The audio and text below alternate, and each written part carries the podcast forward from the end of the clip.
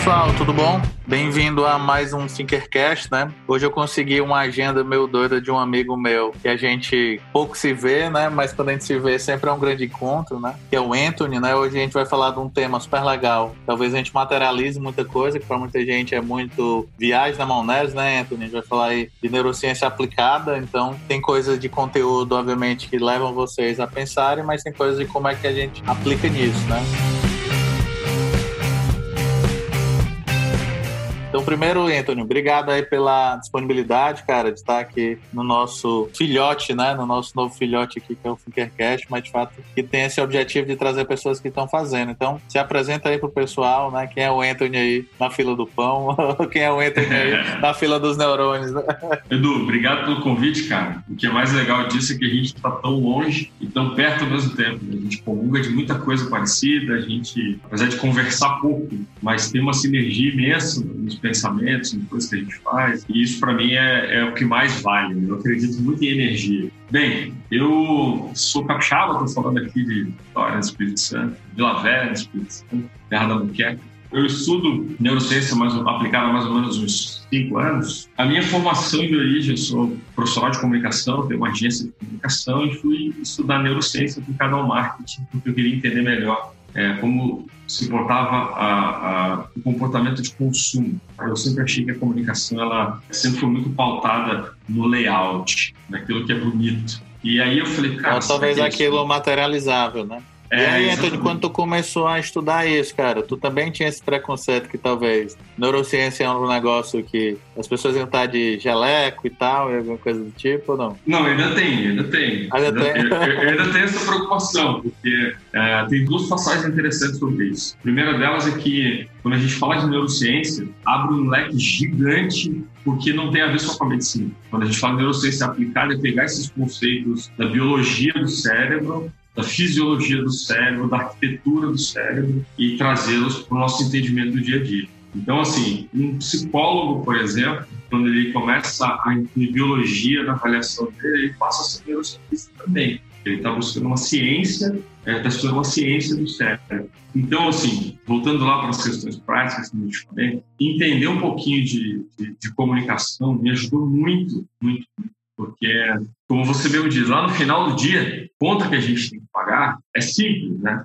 É, você fez e qual é o resultado que você teve. Conta que a gente tem que pagar é isso. E exatamente uma das questões que me fez pensar bastante sobre isso, uma vez eu fiz uma reunião com um profissional de pesquisa em São Paulo, e a gente comeu uma pizza às sete da noite. Ele virou e falou assim: Cara, eu tava doido para ficar de frente com alguém que estuda isso, porque eu preciso fazer uma pergunta. Eu tô certo ou eu tô errado quando eu acho que neurociência é? Caralho. Assim, Nossa.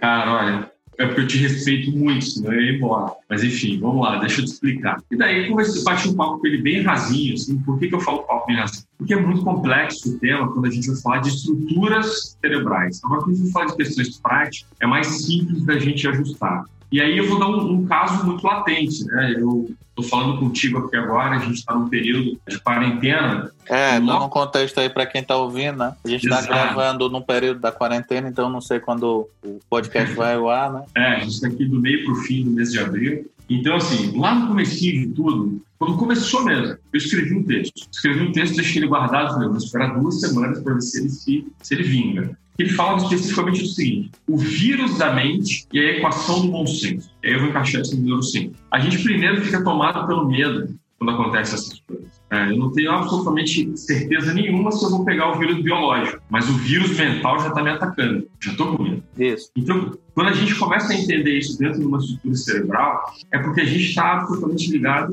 o tempo inteiro à nossa capacidade de sobreviver. Então, quer dizer, o medo de morrer é maior do que a minha capacidade de sobreviver. E aí, quando eu vou comer, vou parar, vou pensar, o medo vem. Então, tudo isso está ligado aos seus aprendizados de sobrevivência. Isso tem absolutamente a ver com todo o teu corpo. Né? Você sabe que é, alguma coisa que te gera dor é incômodo, uma coisa que te gera uma dor profunda é muito incômodo e você não sabe qual é o tamanho da dor da morte, por exemplo. E aí tu fica com medo. Aí você fala assim, meu Deus, eu não quero sentir essa dor. E aí você começa a ter alguns medos. E isso tem a ver com os aprendizados corporais. Porque se eu sei é, o tamanho de uma pequena dor, por exemplo, se pisar no meu pé, eu aprendi, por exemplo, que aquilo ali dói. E aí toda vez que eu levar um pisão, você, putz, dói.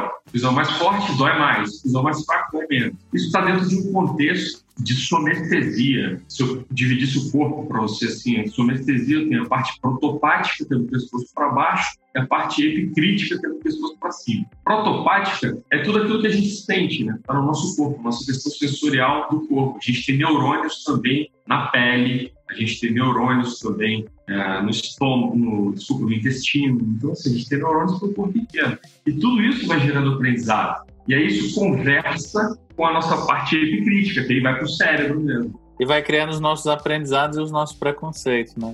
Talvez os famosos modelos mentais. Exatamente, Edu. Eu, é, no, nesse curso novo que eu estou montando, né, que eu tenho mencionado, eu falo de criatividade, né, de ciência e criatividade. Né? E eu falo muito sobre isso. Que a gente aprende com cada coisinha que a gente faz, a gente dá conta. E o cara acha que ele é criativo só por. Ele fala assim: ah, criativo é aquele cara que faz coisas coloridas, que toca piano, que toca eles, a gente confunde artista com criatividade. O artista, a manifestação criativa dele é o que ele faz. O cara que faz a gestão de projeto, a manifestação criativa dele é conseguir cuidar de todos os recursos que ele tem para dar o resultado do projeto. É uma manifestação criativa dele. E a maioria deles, às vezes, se atém muito nessa, nesses requisitos técnicos, né? E não nos requisitos humanos. E eu, eu tô brincando muito, Anthony, nesse período aí, pessoal que tá ouvindo a gente, que a gente tá na, na época do Human Machine, né? Ou seja, a gente tá na melhor época de tentar a gente se mostrar como humano. Nós todos, né? E isso é mostrar fragilidade, mas no final do dia é a possibilidade de você se conectar verdadeiramente com aquilo que você tem, né? Como pessoa, como com o seu cliente ou a sua, ou a sua questão questão.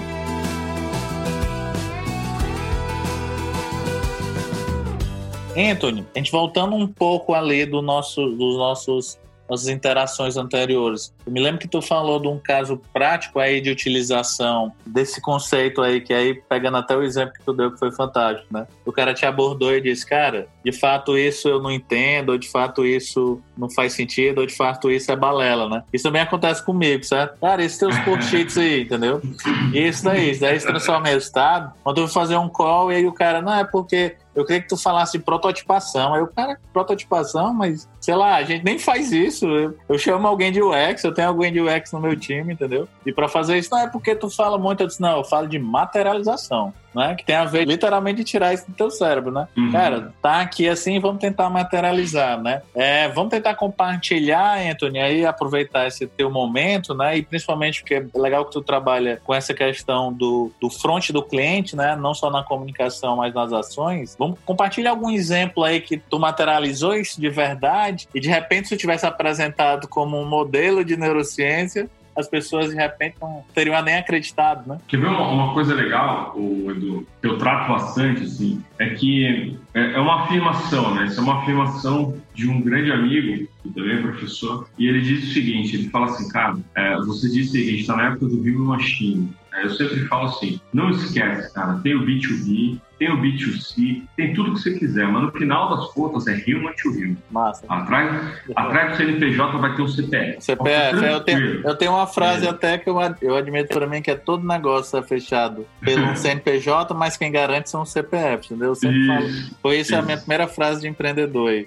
É, isso aí. Aí, cara, quando a gente fala que a gente está na era human to human, é, dá uma confortada nos corações das pessoas elas ficam muito preocupadas com inteligência, com machine learning, então, de muitas dessas coisas, e acho que eles criam muito monstros. E aí eu sempre digo o seguinte, cara, tudo tem uma base. E a base é a seguinte: antes de sermos sociais, somos seres biológicos. E isso para a gente já conta toda a história sobre qualquer coisa que vai acontecer. Então, por exemplo, se eu faço uma reunião contigo e normalmente nessa reunião eu vejo que você está muito travado, você está repetindo seus padrões, sabe o que vai acontecer? Vai acontecer que a gente não vai progredir. Ou eu tento quebrar o teu padrão, propondo para você uma análise daquilo, ou a gente vai ficar só falando, então tá bom, então tá bom, então tá bom. Isso não vai para frente. O nosso principal aprendizado diante disso é, se eu começo a entender melhor as pessoas, se eu começo a entender melhor o comportamento eu começo a entender um pouco mais sobre essa previsibilidade irracional, eu começo a ter resultados melhores, porque eu contribuo com o conhecimento daquela outra pessoa, eu passo a ser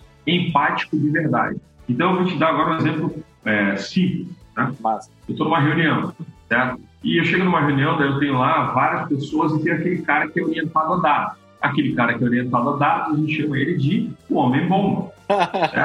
né? Ele é o homem-bomba, porque em qualquer momento. Geralmente esses dados são financeiros, né? É, exato, exato. Ele é o, ele é o homem-bomba. Por quê? A qualquer momento ele vai puxar para a mesa algo que tem um ponto específico do entendimento dele, porque o restante todo ele não conhece. O que, você tem que fazer nessa hora? Tem que relativizar. E o que é relativização? É você entregar os conteúdos maiores na mesma proporção que o conteúdo central. Certo? Então, por exemplo, se eu der pesos diferentes para coisas que não me interessam, isso significa falar a linguagem do outro, é, vou dar mais um exemplo prático. Imagina o seguinte: se ele é orientado a dados, eu não posso falar com ele só sobre questões artísticas, trazendo para a comunicação, para conceitos e para aplicações. Eu também preciso ter dados na minha conversa, entende? Então, conhecendo um pouco das pessoas, eu consigo equalizar a minha entrega. Então, entender do comportamento humano, entender um pouco dessa previsibilidade racional, me tira alguns problemas na minha retórica, na minha fala, na minha conversa de uma reunião. É, agora vou dar um exemplo específico com equipes comerciais. Eu faço Massa. de várias equipes comerciais. Porque certamente quem vai nos ouvir aqui, minimamente, sei lá, pode ser um microempreendedor, pode ser um grande executivo, né? Mas ele tem o comercial no final do dia, não adianta a gente ter o, o melhor, os, os melhores produtos e pessoas para entregar se não vender, né? Exatamente, né? Eu tenho um amigo que fala assim, assim, cara, eu monto qualquer negócio do mundo com qualquer pessoa, porque qualquer negócio da porta para dentro eu aprendo e faço ele ficar bom. O difícil é da porta para fora para vender. Legal, legal. É. E ele é até um amigo nosso, ele é um amigo comum. Daí, cara, quando eu falo com equipes comerciais, a gente tem duas coisas importantes. Uma é você ter que tirar o peso do cara, do teu time de venda. Tem que tirar o peso dele de que ele tem que vender. Porque quando você tira o peso dele de ter que vender, ele se sente desobrigado a só ter que cumprir uma função. E aí o que eu digo para os meninos é o seguinte, eu falo, cara, cada venda tua tem que ter um discurso diferente. Caraca, então tu quebra logo aquele modelo de ter, que é o que todo mundo de vendas fala, de ter um script. Pai, te amo de novo, porque é isso que eu falo direto. Quando a gente está falando de gestão, né? Primeira articulação é que, cara, eu vi que vocês fizeram na empresa A, na empresa B, serviu para aquela empresa. A gente pode ter o aprendizado para aquilo, mas no caso da tua, a gente vai ter que construir do zero, né? Exato, exato. Então, isso aí, cara, é ter um olhar um pouquinho mais fino com relação ao comportamento das pessoas.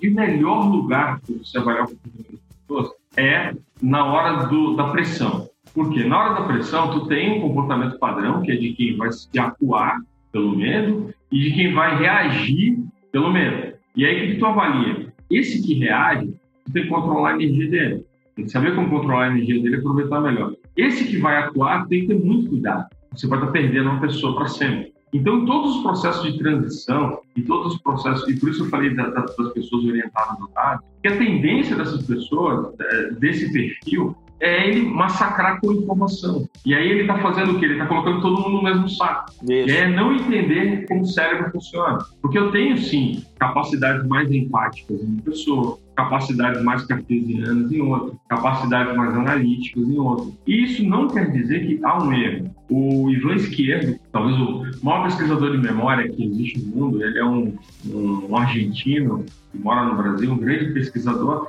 ele fala uma coisa que é muito boa. Ele fala assim, é, as pessoas perguntam para ele assim, cara, aquele cara que memoriza tudo, que sabe tudo, que não esquece de nada, pô, esse cara é fera. Ele falou assim, é claro que se ele tem uma memória muito boa para algumas coisas, ele vai ter uma memória muito ruim para outras. Então ele não se lembra de ser simpático, ele não se lembra de ser é, um cara gente boa, de ser educado. Isso. Então entenda e geralmente é uma habilidade muito técnica, né? Pouco humana. Então tem um documentário muito legal sobre o cérebro no Prime da Amazon, né? E aí o cara falando da mesma energia, ele fazendo medições no cérebro, né? Com a mesma energia, mas com cores diferentes, ou seja, de forma que aí tem a ver com o que a gente estava falando anteriormente da criatividade. Tem o teu cérebro no ápice de uma produção, que é quando ele está relaxado, né? Todo mundo pensa que a produção do cérebro é quando a gente está pensando, não. Quando a gente está relaxado, entendeu? E quando a gente está produzindo, vamos dizer, trabalhando aqui, né? O desenho é basicamente o mesmo, mas as áreas do cérebro e as cores, né? De intensidade são completamente diferentes. Os acessos, né? É. Os acessos, então. E isso já ajuda a gente a desconstruir a questão da lateralidade cerebral. né, que não existe.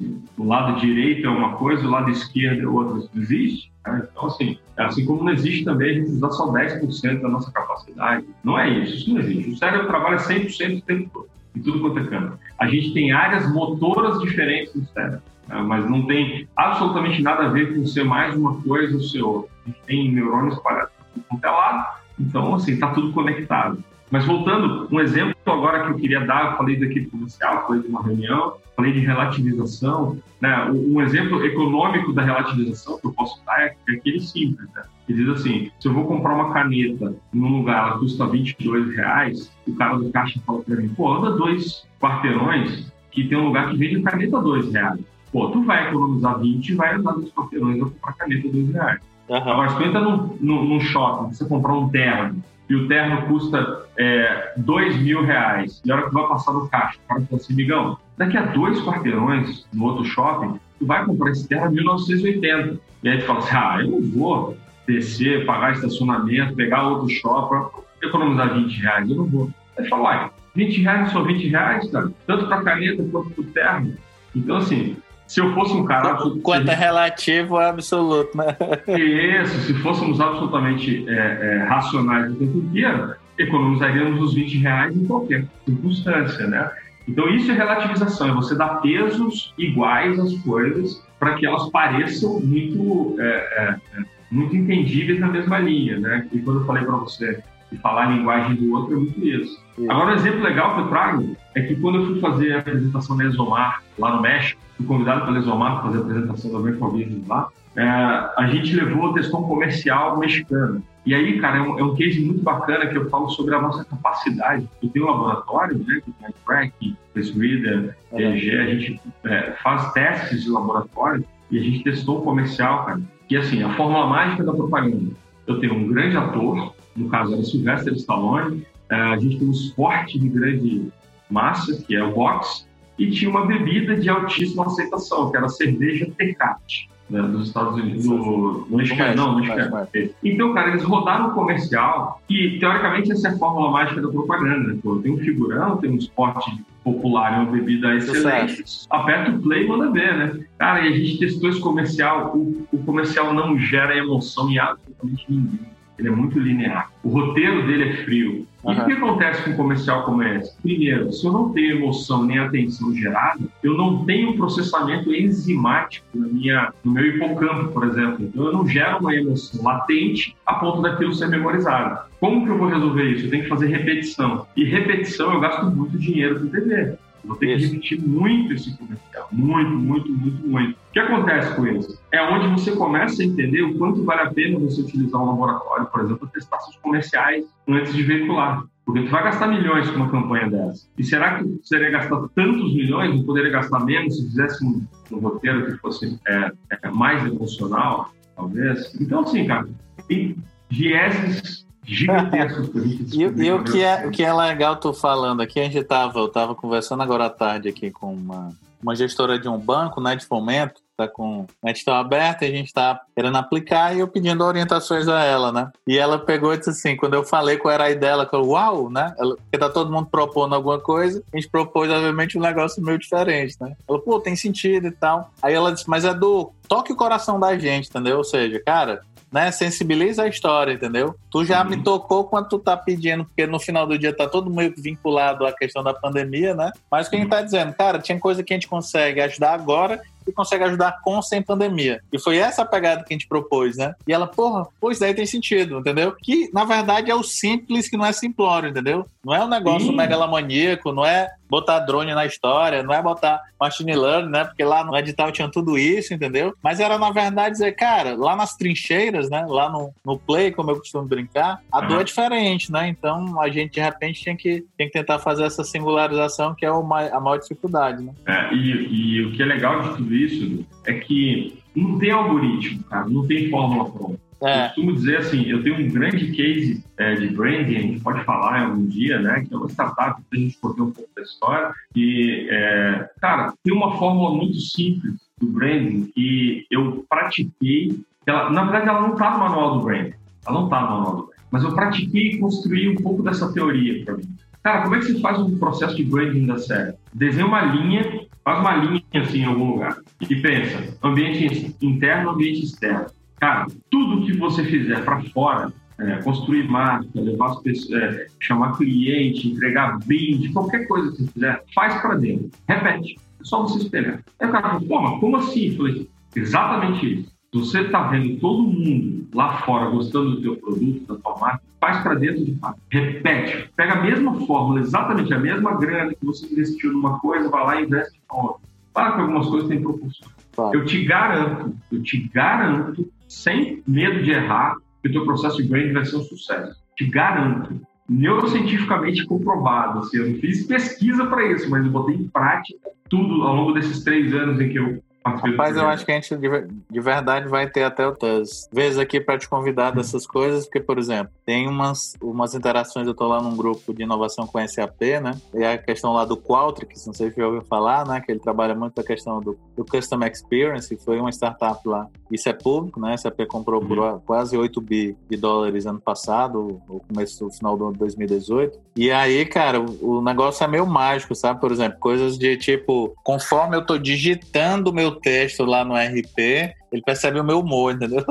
Ah, e aí ele trouxe um conceito que, que eu descobri de, no final do dia ouvindo tu falar, que eu acho que quando a gente trabalha em inovação na gestão, a gente trabalha sem querer employee experience, né? Ou seja, experiência do cliente. E ontem ah, eu dando uma aula aqui na Federal, eu falei dessa questão da gente ter o OData, né? Que é o, o dado operacional, né? Mas ele tem que se relacionar com o Exadata, né? Com o X-Data lá, que é o dado de experiência. Se isso uhum. estiver conectado, e a gente estava falando para mais de 100 alunos lá, e um dos alunos fez uma pergunta que eu achei massa, que eu respondi na lata, né? Ele disse assim, Edu, qual é mais importante? O Employee Experience ou o Customer Experience? A gente estava falando de Design Thinking. Pra tu ver como a aula foi rendendo, né? Louco. Aí eu disse, cara, assim, no final do dia, se a gente não tiver uma boa experiência interna, né? Como é que a gente vai ter uma experiência externa bacana, né? E eu usei só para ser didático, mesmo conhecendo muito pouco a interna, mas conhecendo a externa, de um banco, né? Um banco digital aí que eu não vou falar o nome, mas que as pessoas gostam muito de falar as experiências externas dele, né? Que eu acho que quem está nos ouvindo, você deve saber qual é o nome desse banco. Mas de dentro, né? Eu tive alguns contatos com executivos deles, né? E eles dizendo, cara, a gente não tem muito processo. Na verdade, a gente não tem processo nenhum. A gente seleciona pessoas que têm a ver com a nossa cultura, a gente trabalhou isso desde o dia número zero, não abre mão disso. A, a, dificuldade a gente crescendo agora, né? Como um dos unicórnios aí, ou seja, uma das empresas que estão valendo né, mais de um bilhão de dólares. É, a gente está nesse desafio, mas assim, cara, a gente foca no objetivo, no resultado que é o cliente, mas também a gente cuida do outro lado do cliente interno, né? Então é esse jogo. E aí vai depender, obviamente, da proporcionalidade de tudo isso, né? Como é que a gente entende essa materialização, né, Anthony, digamos assim.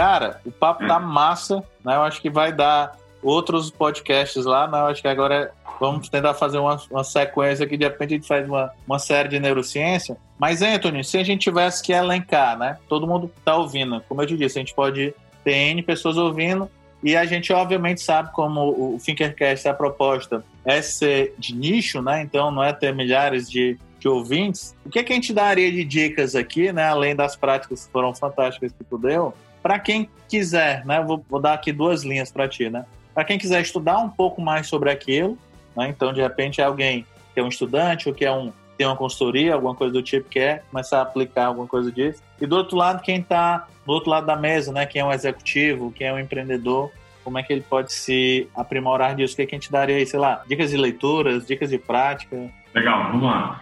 Olha só, é, eu acho importante duas coisas. Independente se você é consultor, empresário e tal, é, e ter clareza de que antes de sermos um ser social, somos um ser biológico, já começa a te colocar num ponto de freio, porque a partir daí não tem ciência exata, certo? Primeira coisa, falar de pessoa não tem ciência exata. É tu começar a ser um pouquinho mais ponderado com alguns, com alguns procedimentos. Segunda coisa, muito cuidado com as neurobobagens. As neurobobagens, elas rondam vários setores. É muito fácil falar do cérebro. Porque é meio cool, né? Assim, é meio é. da moda. Cara, vamos lá, eu sou é. neuro, não sei o quê. Entendeu? É, é muito fácil falar é, é, do cérebro triuno, é, e aí já fica a dica, lembrando que o cérebro triuno ele é, um, é uma capacidade de ser estudada, mas ela não é aceita pela neurociência, pela questão do, da divisão do cérebro reptiliano, límbico e neocórtex, A gente tem a área cortical, mas essa divisão física não existe. Então, pela neurociência pura, isso não é aceito. Então, assim, há um ponto de divergência, mas há ponto de convergência também. Mas cuida com as neurobobais, que é muito fácil falar do cérebro humano. E algumas dicas de leitura que eu daria é buscar informações, como o próprio Philip Kotler disse, né? Ele fala assim, se eu tivesse que estudar alguma coisa começando hoje, ele foi em 2015, eu estudaria o marketing digital e estudaria o neuromarketing, porque entender das pessoas resolve qualquer negócio. Então, a dica de leitura vem para você ler um pouquinho o Jaime Romano, que é um neurocientista mexicano, tive o prazer de conhecê-lo lá no México. É, estudar um pouquinho Candel, estudar um pouquinho é, Eric Candel, estudar um pouquinho o, o Damasio, que fala do erro de Descartes, é livro bom. É, estudar um pouquinho sobre a, bi a, biografia do cérebro, que também é um livro super legal. E pegar uma linha que fale não especificamente da biologia, mas que fale um pouquinho da questão comportamental com base biológica. E aí a gente tem um grande autor brasileiro, que é o Pedro Camargo, é um meu amigo de paixão, cara super gente boa. Esse é o único cara que tem. O brasileiro tem cinco livros produzidos falando de neuromarketing. Ele tem um livro super legal, aliás, fica a dica para todo mundo. Eu compro sim, mas a culpa é dos hormônios. É sensacional. Massa. Gostei, é ótimo. gostei. Esse é ótimo. comprar. Ele dá uma dica para você congelar o seu cartão de crédito. É muito legal. Bem bacana ali. Enfim, Edu, acho que eu consegui aí pouco tempo. Você me botou no, um aperto aqui para falar de um assunto tão maneiro em pouco tempo, mas vamos embora, dado. Bora, cara. Eu queria te agradecer aí, né? Agradecer a oportunidade. De fato, eu acho que a gente vai ter outros encontros sobre. Né? E esse eu já estava previsto, né? Mas, mas como a gente está com uma, uma linha editorial, digamos, né? Desse, desses primeiros episódios, tentar entender essa jornada em tiros mais curtos, né? De fato, para a gente não ser além de uma pílula, né? Então, a gente, de fato, tem algum conteúdo. Eu te agradeço né, pelo, pela disponibilidade. Fica aí a dica. De repente, eu vou pegar esse, todas essas dicas aí, vou botar nos, nos, comentários desse, desse episódio aí. Quem estiver ouvindo aí, né? Tem alguns links aí sobre isso, beleza? Obrigado aí pro pessoal. Obrigado por vocês que ficaram ouvindo até a gente até agora, né? Quem quiser ouvir o, o Thinkercast, ele está em basicamente todas as principais plataformas, o Deezer, o Deezer, né? O, é. o Spotify e tal, né? E também lá no site da Framework, frameworkgp.com. Beleza? Obrigado e até a próxima, Legal. pessoal. Valeu, um Valeu. abraço. Valeu, Edu. Um abração. Tchau, tchau.